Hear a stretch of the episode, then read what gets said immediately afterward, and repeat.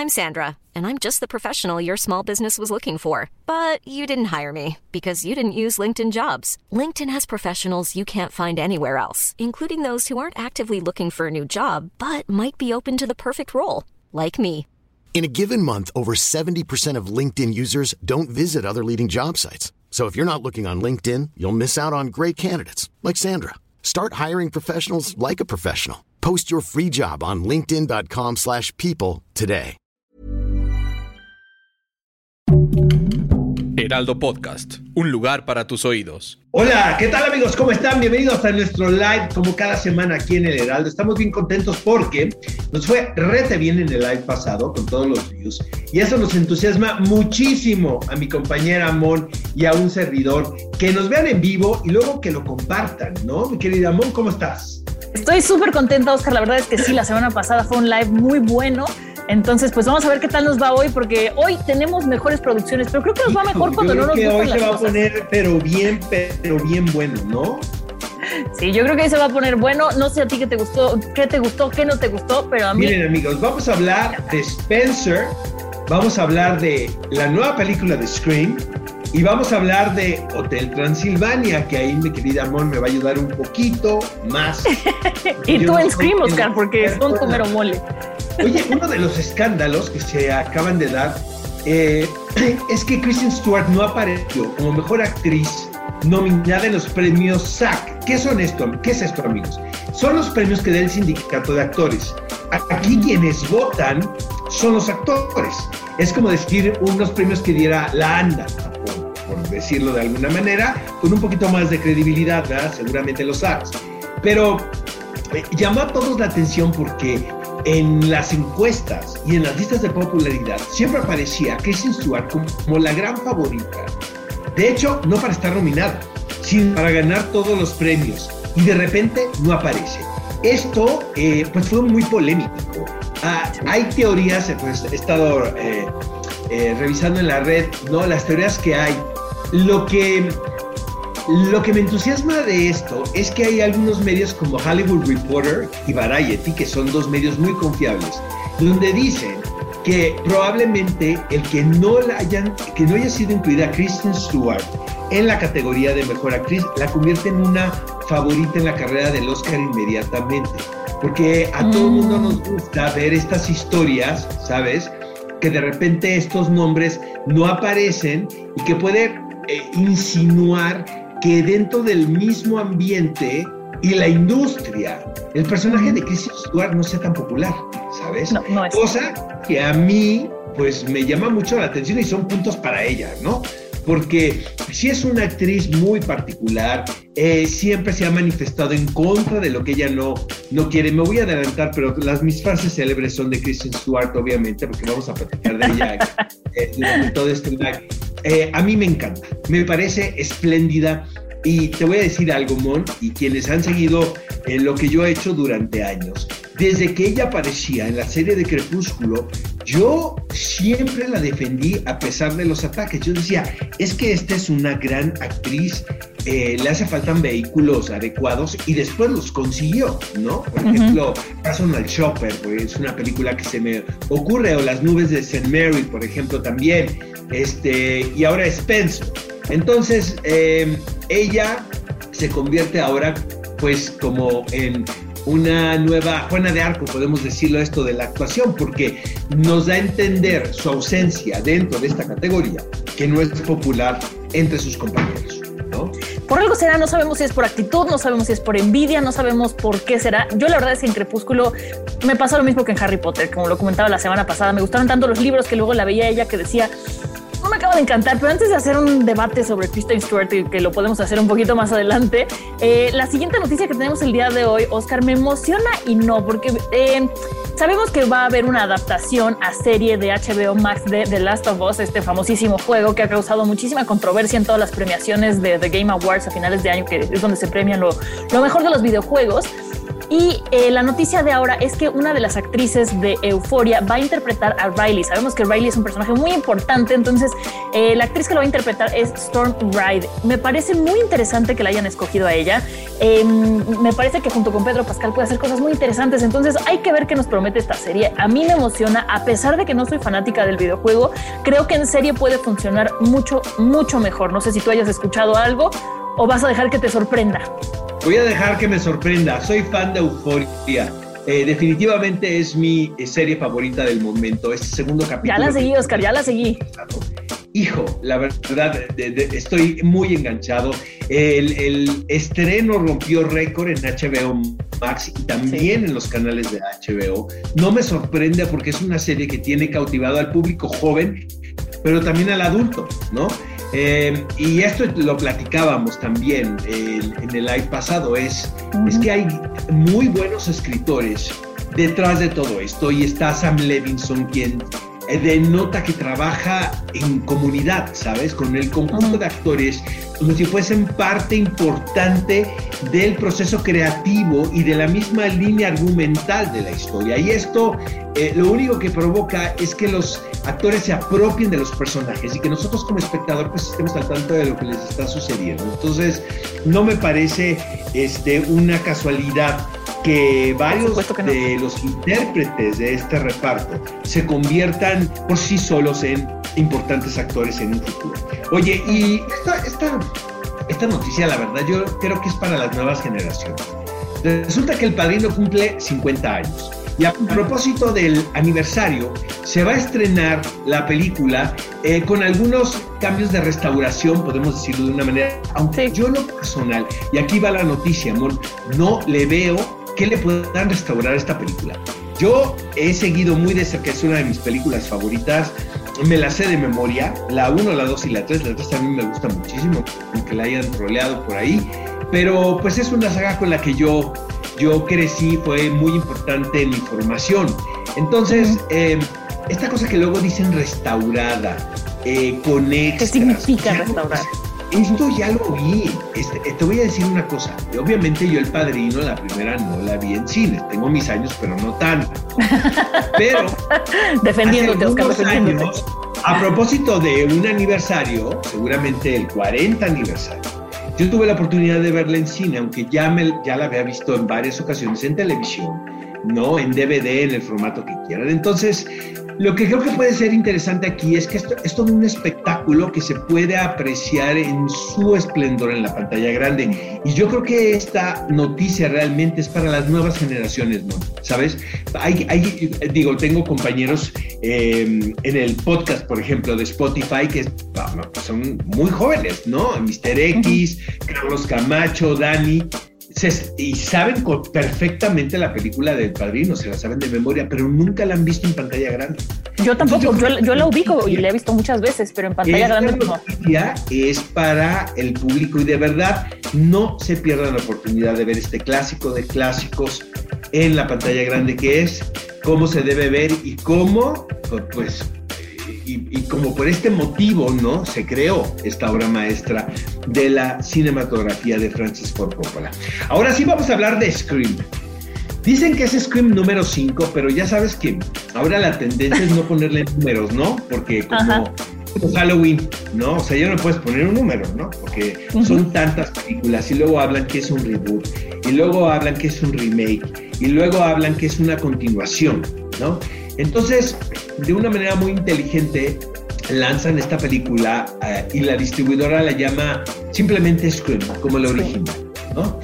Eh, volviendo a lo mismo, eh, siento que es una, había leído comentarios hiper positivos alrededor de esta película, que casi que es una obra maestra del género slasher, que es mejor que la primera, que etc, etc. La fui a ver al cine, ¿no? Eh, me parece que es de las películas más hypeadas que yo he visto últimamente en las redes.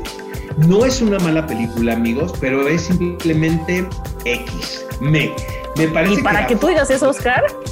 Digo una cosa, la fórmula ya es como muy...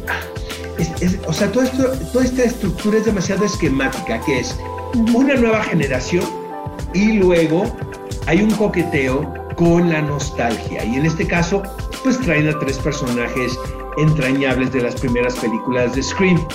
Eh, para mí eso fue como el atractivo, como buen chavo que soy, ¿no? Ahora, que sean eh, mejor después de la primera no quiere decir mucho, porque Scream nunca fue una gran franquicia, la verdad. Era divertida la primera. Y eh, recientemente he estado leyendo a propósito del lanzamiento de esta película reportajes donde entrevistan a quienes participaron en la original, como Ned Campbell, como Courtney Cox, como Arquette, donde la mayoría coincide en que nadie nunca esperó que la primera película se convertiría en el fenómeno que se convirtió con el paso del tiempo, ¿no? Tuvieron mucho que ver, nos guste o no, amigos, les va a los hermanos Weinstein en este, en este proceso, porque Ned Campbell en particular dice que ella sentía que hizo una película y cuando la vio era otra, eh, los Weinstein tenían fama incluso de cambiarle el género a las películas contra la propuesta del director. ¿Qué tanto tuvo que ver la voz autoral y que vaya que Wes Craven es de, admirarse, ¿no? Y, le reconozco su trabajo, pero ¿y qué tanto fue esta cuestión de la mercadotecnia, de la visión de los hermanos Weinstein? Em, siento que esta película Scream no me parece ni siquiera una buena película slasher, me refiero a la última película. No me provocó terror en lo más mínimo, ni miedo siento que los coqueteos nostálgicos funcionan bastante bien. O sea, eh, eh, Courtney Cox y, David Arquette, sobre todo, ¿no? Tienen como una participación mucho más concreta. En la película Neve Campbell sí se siente un poquito metida con calzador. Lo único que reconozco y me da muchísimo gusto es que quien protagoniza la nueva generación es Melissa Barrera y lo hace espléndidamente. O sea, sí hay que reconocerle a ella ella es la voz cantante de este nuevo grupo de actores a quienes ya todos hemos visto, como en, las originales, las hemos visto en otras producciones, ¿no? Y son rostros relativamente eh, conocidos, pero pues son actores muy jóvenes. La verdad sí siento que la película está muy hypeada desde mi punto de vista, querida yo esa no la vi, Oscar, porque como quedamos la semana pasada, yo me voy con Hotel Transilvania, tú con Scream. Ahorita vas a hablar de Hotel Transilvania. Oye, ¿tenemos comentarios de Scream del público que nos está viendo? A ver, déjame ver si tenemos comentarios de Scream del público. Lo que te iba a decir es, a ti no te dio miedo porque tú eres muy valiente. Ya sabemos que a ti te gustan ese tipo de películas, pero a mí no tanto. Entonces, ¿tú crees que a mí me hubiera dado miedo? De esta película no tenemos Nada. comentarios. Se acerca más a la comedia. Ni a mí. Es una autoparodia hay un asunto también de, de, metacine. Eh, sí, hay, hay, mira, debo de reconocer que hay chistes que son muy, eh, muy originales, podemos decir, porque se atacan a sí mismos de una manera muy divertida, ¿no? O sea, la misma Hay una autocrítica, ¿no? Muy, muy cáustica y eso... Mejor que en Matrix. Eso está bien, pero en Matrix no era a propósito, ¿estás de acuerdo, verdad? Aquí sí, ¿no? Aquí sí se ve que era el asunto principal, pero eh, no me parece que es la película que, de la que todo... Que, para que todo el mundo esté hablando que todos estaban esperando. hay que, hay que decir al público que nos está viendo que un trancazo tototote el fin de semana pasado y ya superando a Spider-Man, ¿no? Eso está rudo.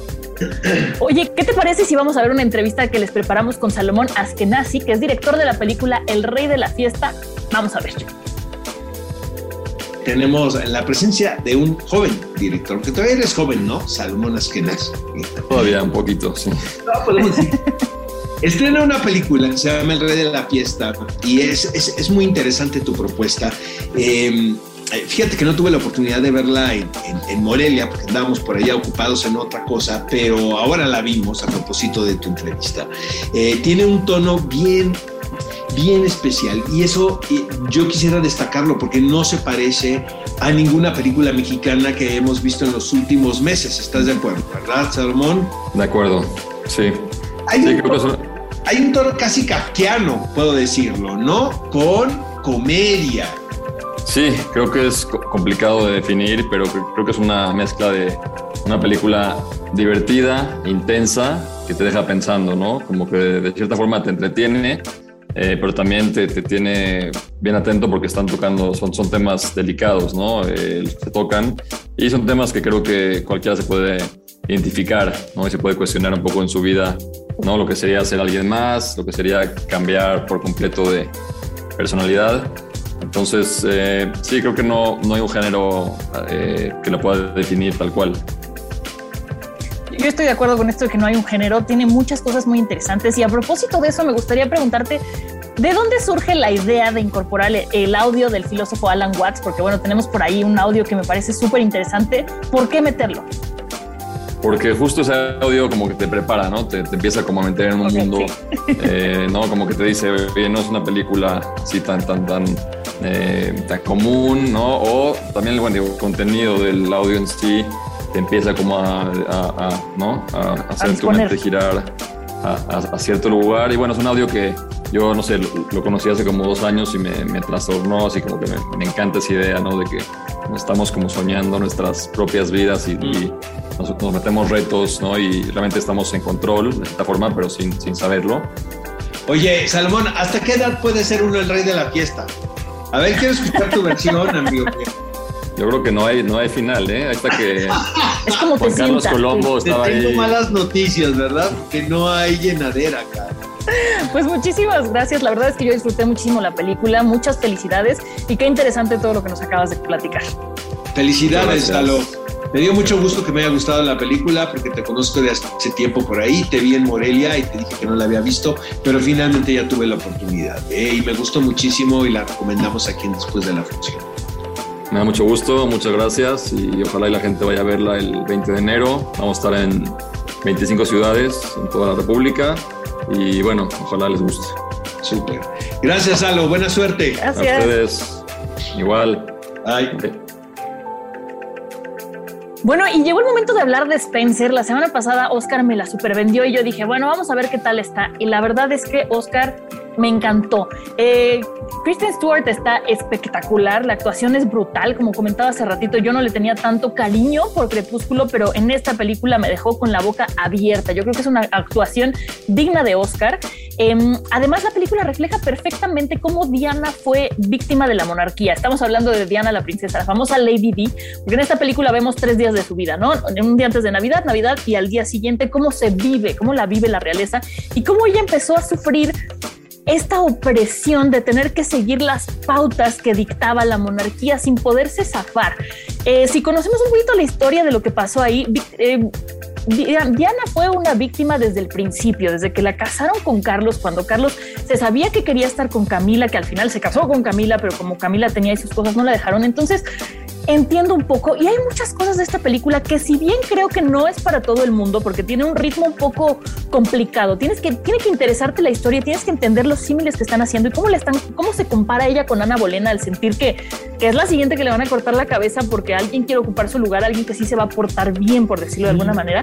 El ritmo es complicadón para que le guste a todo el mundo, pero a mí me pareció muy interesante cómo refleja desde dentro todo lo que vivió, todo lo que sufrió, sin idealizarla, enseñando también sus defectos, pero muy honesta. Me pareció como un reflejo muy honesto y la disfruté muchísimo, muchísimo, muchísimo, Oscar. ¿Tú qué opinas, además de recomendarla? mi querida Mon, la verdad, es una película que yo defiendo muchísimo. Últimamente me he dado cuenta que no a todo el mundo le gusta, ¿no? Yo cuando la vi, la vi en el Festival de Chicago, por cierto, en una gala, hace tiempo ya. Y, y e inmediatamente Hiring for your small business? If you're not looking for professionals on LinkedIn, you're looking in the wrong place. That's like looking for your car keys in a fish tank. LinkedIn helps you hire professionals you can't find anywhere else, even those who aren't actively searching for a new job but might be open to the perfect role. In a given month, over 70% of LinkedIn users don't even visit other leading job sites. So start looking in the right place. With LinkedIn, you can hire professionals like a professional. Post your free job on linkedin.com slash people today. Realmente pensé que era una película que todo el mundo iba a abrazar. Ahora ya que llegó a los cines y que ya el público ha tenido la oportunidad, siento que se ha dividido muchísimo, ¿no? La opinión. Eh, yo soy un defensor de la película. Desde un principio, eh, y por varias cosas, desde un principio te plantea que se trata de una fábula, ¿sabes? Sí. ¿Qué significa esto? Es la interpretación de un hecho histórico visto desde el punto de vista de un autor, ¿no? Quien tiene todo el derecho y toda la libertad de contar la historia a su manera, porque él mismo te lo está explicando desde un principio. Eso es una. Dos, que sea la visión de un director latinoamericano.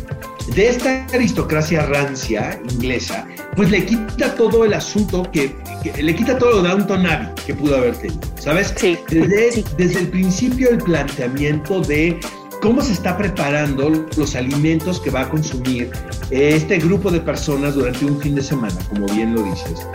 Y este, y no tiene que, no es esta cosa como de documental, sino hay un, hay una vista, un punto de vista irónico, ¿sabes? Del asunto. Yo estaba fascinado de la manera en la que el director pone la cámara desde un principio. La parte de la mesa del billar, Oscar, cuando está hablando con Carlos, cómo se ve como si hubiera una distancia enorme y poco a poco conforme empiezan a hablar más se acorta esa distancia en la mesa. Eso me parece, o sea, ese tipo de detallitos a mí me encantaron. A mí me parece Pablo Larraín de verdad uno de los cineastas más inteligentes que hay en la actualidad trabajando.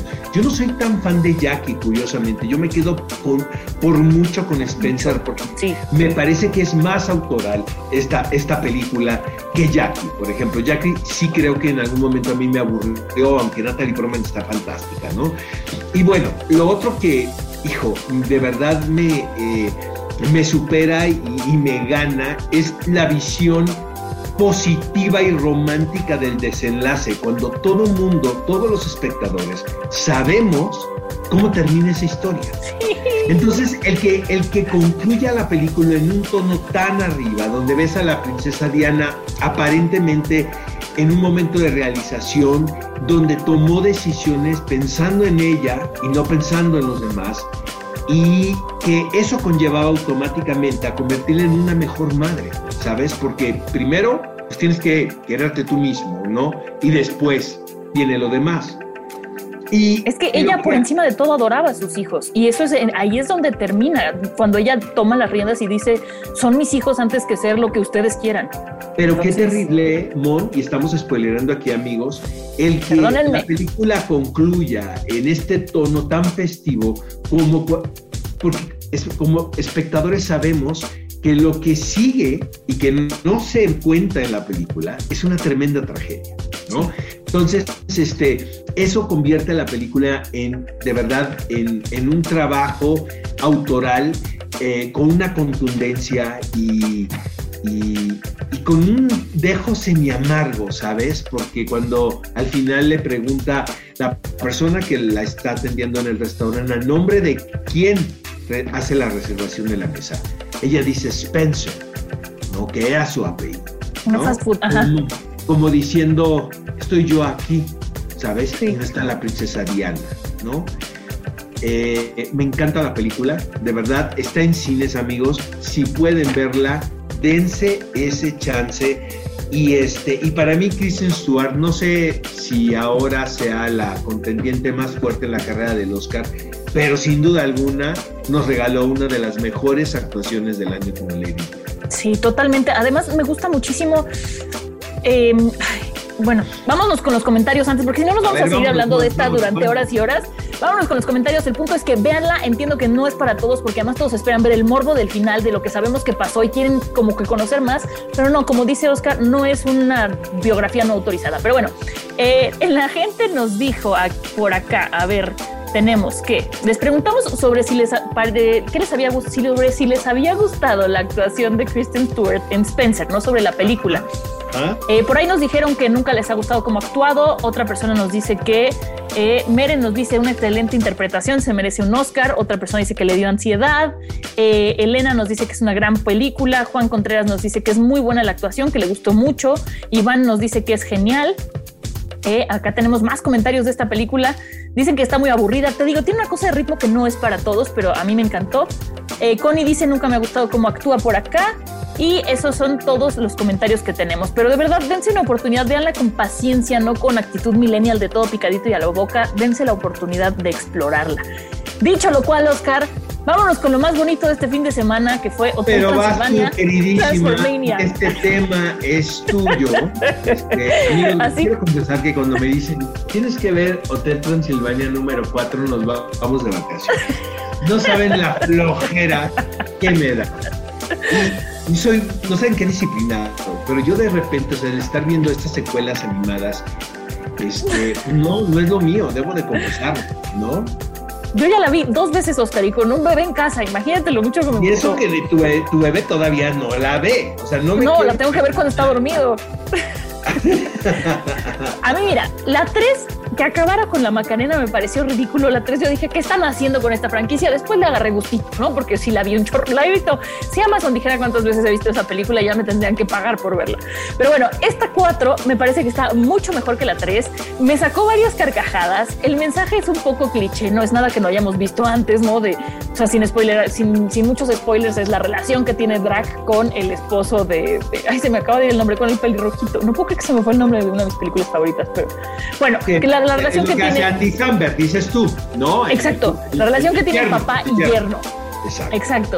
No puedo ser muy objetiva como porque como digo, yo soy súper fanática de esta película, soy súper fanática de la franquicia.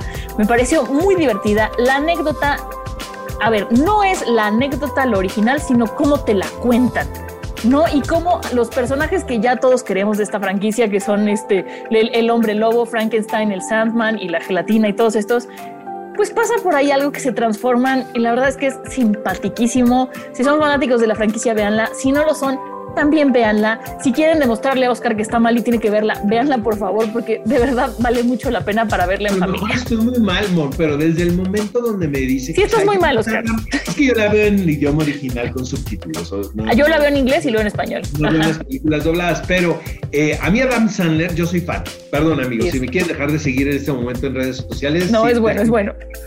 Pero yo soy muy fan. Entonces ya no está Adam Sandler, ya no está Kevin James. Entonces, pues ya como para qué. Debo de confesar que la primera sí me dio, o sea, sí me dio risa. O sea, sí me pareció una película graciosa. Pero ya de repente siento que estas secuelas, como tú dices, terminar bailando la Macarena, pues no. Esa fue horrible. O sea, yo, Eso yo la verdad, hasta ahí llego, amigos. ¿No? Sí, sí, pero háganme caso a mí, no a Oscar en esta ocasión, de verdad, sé lo que les digo. Y si no, después me dejan de seguir, me mientan la mano, lo que ustedes quieran, pero dense la A oportunidad. de ver, amigos, en este momento ustedes nos tienen que decir en redes sociales si les gusta ¿Sí o no? la franquicia de Hotel Transilvania, si siguen A ver, viendo los de los- Hotel. A ver, a ver los, Los comentarios. que tenemos en redes me dejan muy mal parada, porque bueno, Pues sí, eh, Manolo no sé, dice que le gustó, ¿qué te digo? Isa dice que le encantó, Chris dice que sí le gustó, pero nuestro querido Juan Contreras dice que no le gustó mucho. Juan, me estás fallando. ¿Qué está pasando ahí? Por favor, vuélvela a ver. Si la viste en español, vela en inglés. Si la viste en inglés, vela en español. A ver si logramos que te, que te guste, que te guste más. Eh, no sé si tú sabes, Oscar, esta va a ser la última película. Yo espero que no. Yo espero Dicen que que más. con esta concluye, ¿no? Yo Exactamente. espero que no. Bueno, hay por ahí un corto también animado de, de- hay un corto animado, búsquenlo, este, que está muy bueno también, si se quedaron con ganas de ver más, búsquenlo, pero no nos vamos a clavar hablando de esto, vámonos con los estrenos de la semana, Oscar.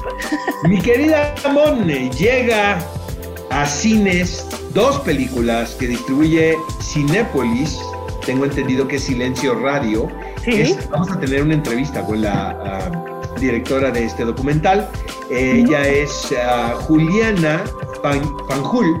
Eh, yo, yo ya vi la película hace tiempo porque formó parte del Festival Ambulante y pues, todo gira alrededor del escándalo del despido de la periodista Carmen Aristegui por revelar un caso de corrupción. Entonces, Una historia que el tema, es, el tema es muy polémico, es muy interesante. ¿Qué nos pareció? Pues se los vamos a contar la próxima semana.